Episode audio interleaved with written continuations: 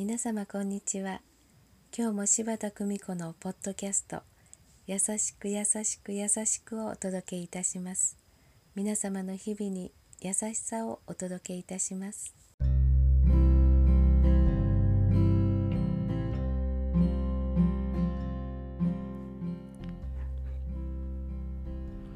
見取り師柴田久美子でございます。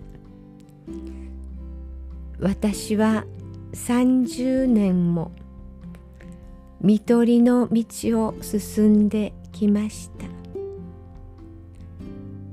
友人がこう尋ねました。どうしてあなたは見取りという人の最後に悲しみのたくさんある場所にいることを選んでいるの？私はこう答えました。私の幸せは多くの家族の皆様の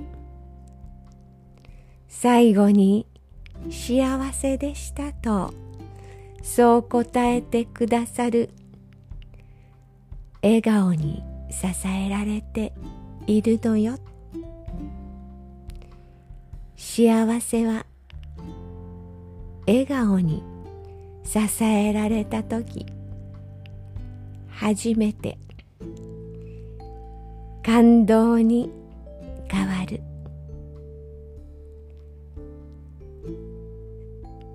優しく優しく優しく。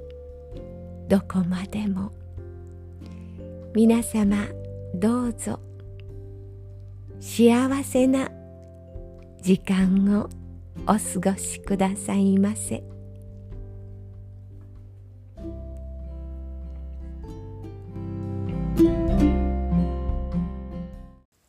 お聞きいただきありがとうございました。柴田久美子のポッドキャストぜひ次回もお楽しみに。